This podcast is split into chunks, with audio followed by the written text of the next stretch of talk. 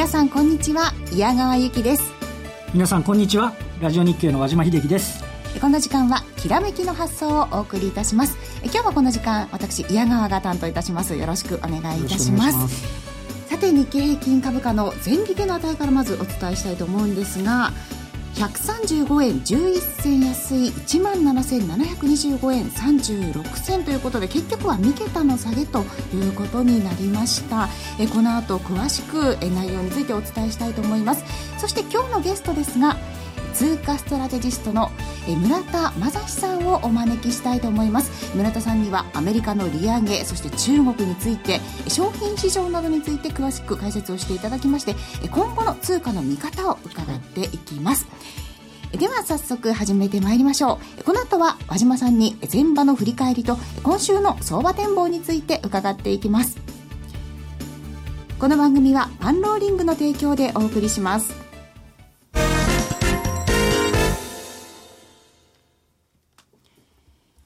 前場の東京市場、改めて振り返ってまいりたいと思います。まずは日経平均株価もう一度お伝えしますと、終値が0.7%下げまして、135円11銭安い17,725円36銭となりました。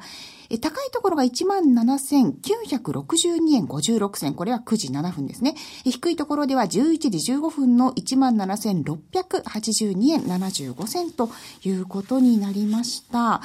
えー、そして、売買高、売買代金、えー、こちらすみません、11時29分現在なんですけれども、えー、売買高が、えー、こちらが、えー、9億6557万株ですね。えー、そして売買代金ですけれども、えー、こちらが、えー、失礼いたしました。9200億ぐらいですかね。はい、9200億円台ということで、ね、少ないから桁間違っちゃってるそうですね。まあ、一瞬確認をしようとしてしまって。はい、すみません。本当にあの、薄商い今日は、あの、顕著だったかなと思うんですけれども、ちなみに、えー、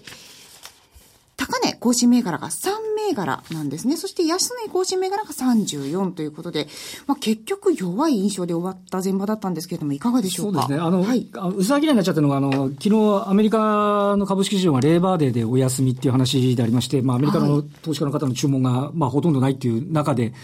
始まってるって話なんですけども、あの、昨日、まあ、日経平均は、えっと、68円高で取引を終えて、で、あの、おえー、アメリカ以外の欧州の株式市場は、まあ、総じて堅調だったと。そうですね。あの、昨日、あの、東京引けた後にまたちょっと上海がずるっと下げてたんで、ちょっと不安感があったんですけども、うん、あの、まあまあ、本当に戻ってきて、で、スタートですっていう話だったんですけども、はい、まあ、あの、プラス圏あたりをね、見るところもあったんですけど、やっぱりちょっとね、えー、引き続き、こう、どうですかね、あの、外部環境の安定待ちみたいな展開になっちゃってるっていう部分があって、えー、積極的な買いが入りにくいというところでありまして、で、今日も1万8000ね、ね、迫るところあったんですけど、はい、結果的にそこまでいけないっていうね、そこまで買っていく人がいないっていう部分が、あの、え、あの、どうしてもこう、印象としては残って、えー、しまっているということなんですよね。今日ちなみに寄り付き前の段階で46の GDP の改定値あって、これ情報修正になったんですけどね。はい、そうですね。あの、下方修正ではないかと言われてたのが、うん、まあ増額にはなったんですけど、まあここはほぼほぼ、えー、材料視されず、はい、で、中国の株式市場が日本市時間で10時半から始まりますけども、はい、ここはまた最初スタートの時はフラット難聴に始まって、はい、で、お付き合いするようにこう下げ幅を拡大するようなね、パターンに、えー、なってしまっているというのが、あの、はい、今日の午前中の展開です。で、ちなみにあの、はい、昨日の取引時間中の安値っていうのが17,478円、うん。ここは見ずに止まってるんですね。あの、先週なんかの金曜日あたりっていうのは、あの、昨日ですか？昨日なんかでも、直近安値を切っちゃうと、やっぱりまだまだ、あの、下降トレンドを認識、毎日確認中みたいな感じになるんですけど、はい、今日はとりあえずは、えー、ここの値は、まあ、あの、なんとかし、死守しているというような、あの、動きでもあったかなというところなんですね。はい。で、物色のところで言うと、あの、今日、あの、先ほど年初に高値ってありますけど、安値の方に、えー、例えばヤクルトだとか、カルビーだとか、アサヒホールディングスだとか、あの、特にアサヒホールディングスが1月安値で、カルビーが2月安値なんかを切ってきちゃってる。あの、はい、いわゆる午前、あの、今年の前半、えー、なんですかね、あの、スマートベータとか言っちゃって、業績が良くて ROE が高いような銘柄を機械的に組み入れるようなパターンで、はい、すごい買われてた銘柄群が、あの、久々の安値になっちゃってるっていう部分が目立ってるのと、あと、ここのところずっと売られてたのが、例えば、非鉄金属、まあ、あの、中国の影響で、えー、金属価格とか需要なんかが減っちゃうんじゃないかみたいな話だったのが、はい、あの、今日のところは、まあ、とてもこれが上昇率ランキングの方に、えー、なお、出てたりっていうことで、今までとはちょっと違うね、物色のパターンっていうのを続くかどうかともしても見られていたっていうのが、うん、あ今日午前の特徴だったかなという気がしますね。はい。アメリカ休みの翌日の動きとして、こういう動きってどうなんですか？あの、いたし方ない感がありますかね。うん、で、あとあの、日本的に言うと、今週末が、いわゆるその先物とオプションの特別生産指数算出、いわゆるそのメジャー S q に当たりますんで、うん、あの、昨日は、あの、見事に、その、17,500円とかの、もう500円の、えー、公式価格のところをですね、きっちり見に行ってるんですよね。で、はい、あの、おそらくは、まあ、今日の午後とか、明日、火水によく荒れるって言われますけども、はい、やはりこうしたその19面のね、動きなんかも、えー、今後はちょっとまた今週見ていかなきゃいけないのかなという気がしますよね。そして午前の、あの、為替に関して、ドル円に関してなんですけれども、119円の、まあ、半ば超えるか超えないかで、またじりじりと円高といったね、動きになりましたけれども。も上をちょっと試しに行ったけど、はいうん、大したことねえなってまた戻ってきてるみたいなんで、昨日も結構上下、はい、あの、日中の動きとすると、はい、あの、普段だったらすごい大きな変動なんですけど、うん、毎日すごい変動なんで、なんかあまり体感として慣れてきてる部分もね、ちょっとあるのかなって気がしないじゃないですけどね。ねまた日経平均の上下の大きさからしたらなんか小さく見えちゃったりとかね、する動きもありますけど、そういった為替に関しては、この後、えー、ゲストの村田さんに詳しくね、あの、専門家ですから伺って。有名人ですもんね。そうなんですよ、はい、お楽しみなさっていただきたいと思います。では、ゲストの村田さんにはこの後、えー、ご登場いただきます。Bye.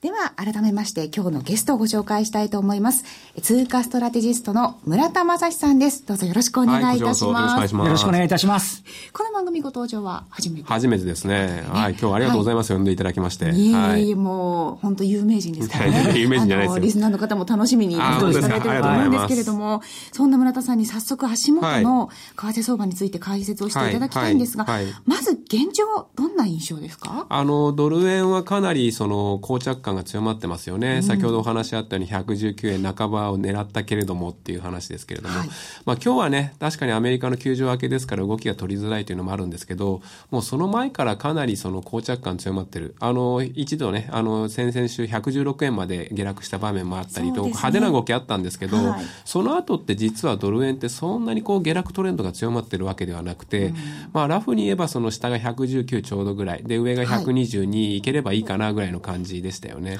おそらくまあそうした相場を表す意味としては、まあ、慎重というか、先行きよくわからないから、まあ、素直にドルを買うわけにもいかないし、かといって、円をね、買いに行く状況でもないなっていう、その様子見姿勢がね、すごく続いてるなっていう印象ですよね。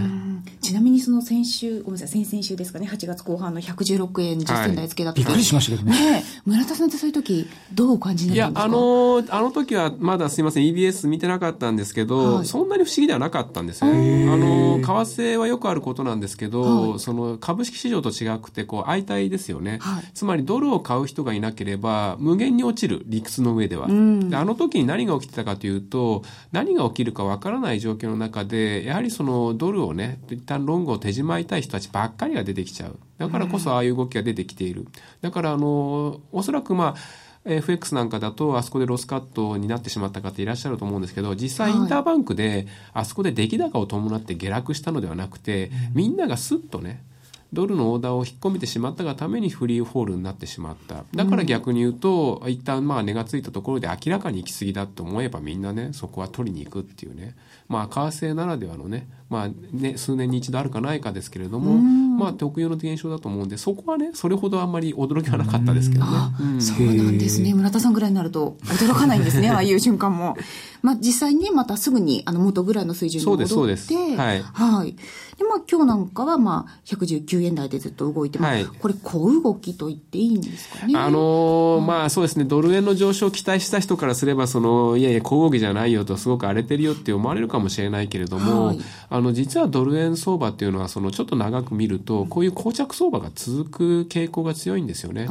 例えばその、まあ民主党政権だった2011年震災の後とかなんかは、ドル円って80円近辺でね、はい、まあ大体こうレンジ相場だったのが、いよいよアベノミクスが始まるぞといったところで80円台からその100円近辺までガーッと上昇した。はい、けど今度は100円近辺でものすごくもみ合いが続きましたよね。そこで私なんかまあもうドル円の上昇終わったなんて言ったけど、いやそうじゃなかった。うん、その後今度はその105円っていうね、レンジをブレイクして、115円までまあ上がって、で、今度は115っていうところで今度はまた揉み合って、で、追加緩和もあったからまた今度120円、そして125円80銭まで上がった。だからその長い目で見ると、今の相場も、実はそのレンジ相場のね、局面だっていう見方もテクニカル上はまだできる。けれども一方で、先ほどの116円じゃないんだけれども、はい、その200日移動平均線を機械的にとはいえブレイクした。で、その後も200日移動平均線今下回っている。で、200日移動平均っていうのは、まあ、今回のそのアベノミクス相場で言うと、その割れたことないんだからその200日を割れたっていうのは、まあすごくシンプルな見方かもしれないけど、はい、アベノミクス相場が終わったかもしれない。だから、その、私なんかはどちらかドル円、もみ合いというかね、レンジ相場にまた入ったんだなって見方だけれども、はい、一部では、いや、そうじゃないんだと。もうこの円売り相場は終わったんだという見方が、一部にはすでに出ている。で、まあ、後でも申し上げますけど、中国の話、そしてアメリカの利上げの話、はい、世界経済がなんとなくね、やっぱりこう減速感が強まってると、素直にドル買いもできないよね。だからやっぱりそのドル円はもう上昇終わったんだって見方が、これからのね、指標であったり、政府要人の発言、もちろんアメリカの利上げもある。どんどんそういう動きがね、強まる可能性もある。だからこそ、やっぱり動きが取れない。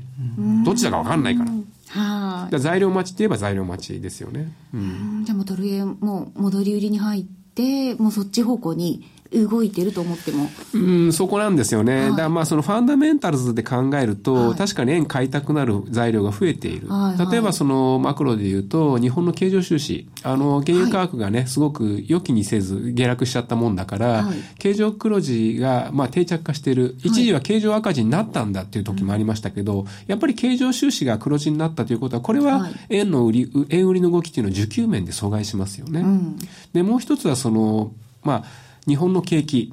あの、日本の景気、アベノミクスになってから、まあ一応良くなってる。けれども、先ほど和島さんおっしゃったように、四六の GDP、まあ、情報修正されたけど、マイナスですよね。うん。日本経済は、7、9月期もマイナスで、2期連続のマイナスっていう声も、一部エコノミストからもう出ている。はい。景気が悪い時って、やっぱり円売りの動きって出にくいんですよ。皆さんもご想像通りで、自分の懐が少し余裕が出てくれば、じゃあ少しリスクを取って外貨投資しようと。円を売って外貨を買うっていう動きが出やすい。これがまあいわゆる円キャリートレードの一つですよね。うん、そういった動きが期待しにくくなっている。で、あと、まあ、その GPF はじめ、その年金基金が、はい、まあ、その円を売って外貨を買うって動き、一時言われたけど、はい、もうだいぶそこもね、まあ、もう終わりに近づいてきている。材料としてはもう円売り材料ないんだ。という一方で、はい、やっぱりね、日銀のその追加緩和、3回目の緩和っていうのは、一部としてやはり根強い期待があるわけですよね。で、やはりその、まあ日銀ないしはその黒田総裁からすれば、インフレ目標達成、ないしは日本景気をさらに続けて、拡大を続けていくためには、ドル円がここで急落されたら困るわけですよ。そうですね。でそういう観点からすると、で、原油価格も下がってるし、インフレ圧力が弱くなってる。だから緩和するんだっていうロジックもできなくはない。うん、そうすると、確かに円は買いたくなる材料も増えてきている。一方で、いやいや、やっぱり日銀がね、いずれその緩和してくるだろうっていう期待もある。だからこそ円相場っていう観点で見てもなかなか方向感が出しにくいってそんな状況ですよね。まあね、日銀といえば黒田ラインってこともすっかり聞かなくなってきましたけどね。まあそんな中でもやっぱりあの目下の注目はアメリカの利上げと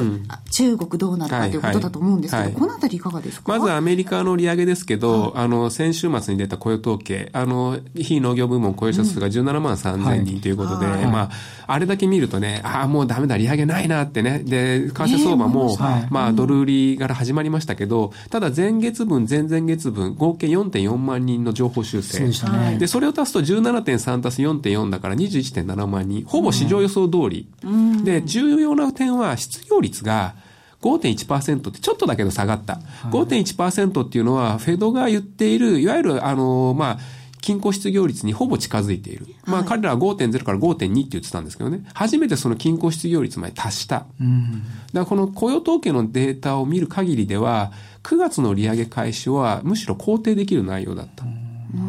けれども、いやいや、中国株はこんな下げて、ダウも下げていて、日本株もついでに下げてる状況で、利上げなんかできるわけないでしょ。イエレンそこまで空気読まない人じゃないでしょって見方も当然ある。はい、だから9月の雇用、8月の雇用統計は、利上げに関して言うと、あの、決定的な材料ではならなかった。けど、普通だったら多分ね、相当利上げ期待は高まってたと思います。なるほど。けど、平時ならば。平時ならば。だけど今平時じゃないから、雰囲気的に。だから、その、やっぱり週明けになってももたついてるというか、その様子見があるし、で、G20 でも、あの、まあ、暗にとはいえ、まあ、ほぼ露骨な形でアメリカに対して利上げをね、こう、少し慎重にしたらどうですかと いうメッセージを出したわけです。あれ相当異例。やはりその中央銀行の独立性という建前からすると、政治サイドからやめたらっていうのはね、かなりマナー違反。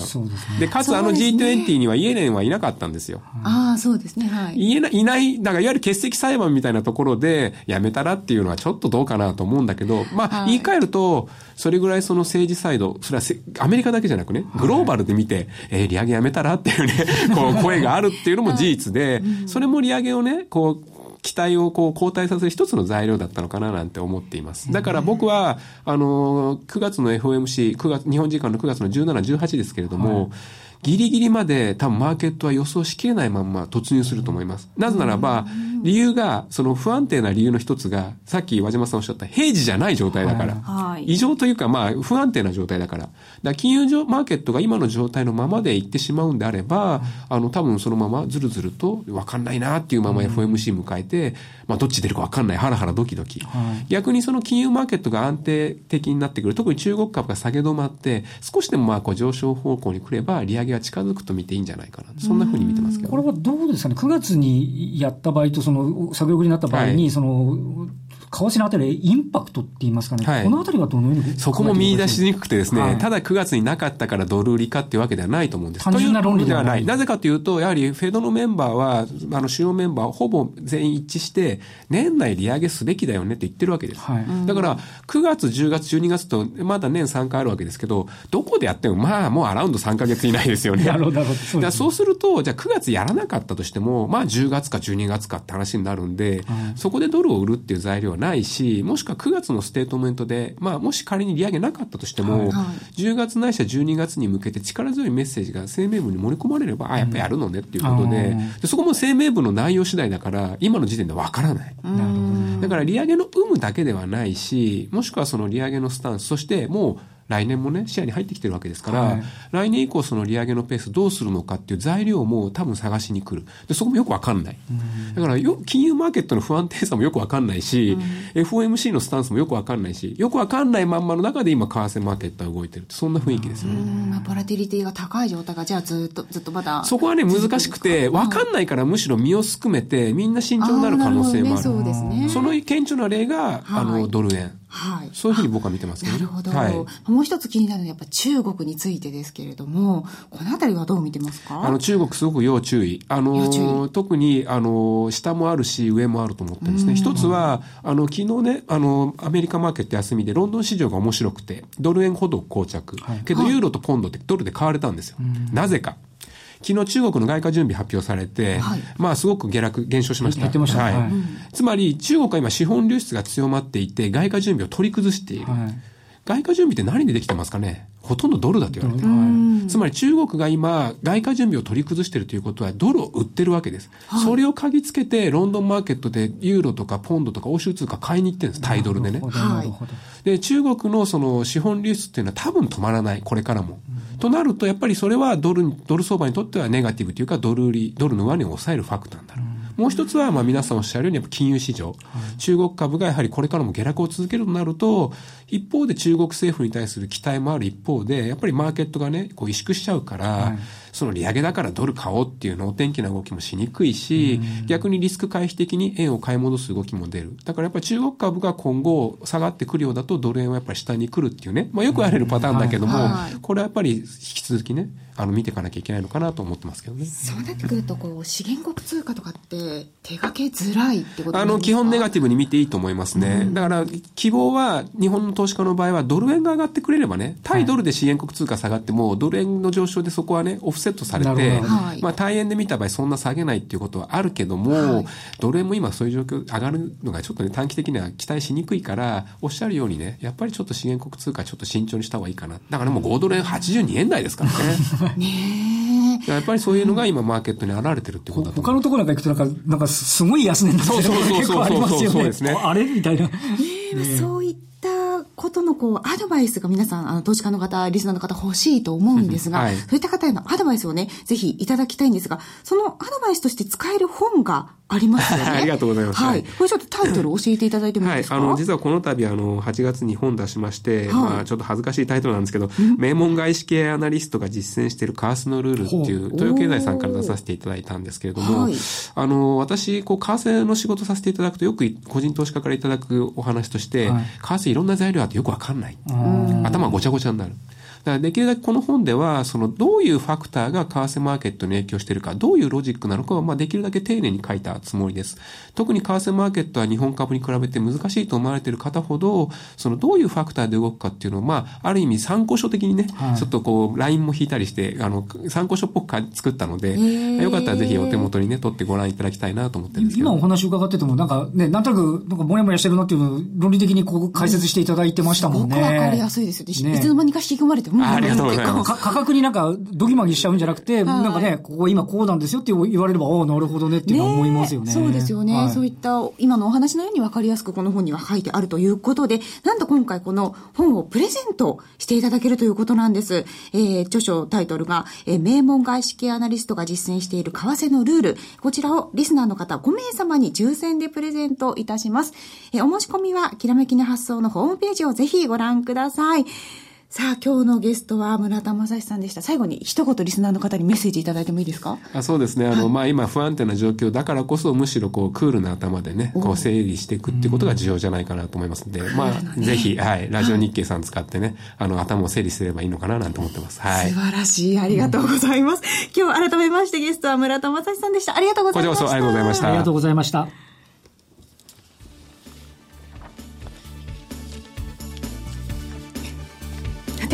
番組もそろそろ別れの時間となってきました。さて和島さん今後の見通しですけれどもどんなふうに見てますか？そうですね。今ちょっと為替については一つね整理がついてきてあまりどぎまぎせずいけるっていう話なんですけど、ね。はい、株式市場的に言うとねどうしてもやっぱり週末の S q っていうのがね一つその波乱要因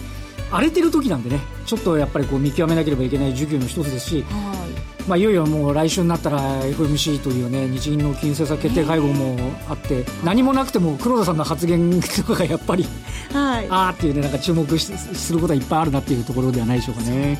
はい、まあ、あの商いもねお伝えしたように薄いのでそうですね。そんな中でのこれからボラが上がって商いができるかどうかっていうのもまた一つポイントになってくると思いますけどね。はい、午後の動きも注目したいと思います。えー、来週も素敵なゲストの方をお招きしてお話を伺います。安島さんありがとうございました。え今日はお相手矢川由紀がお送りしました。この番組はパンローリングの提供でお送りしました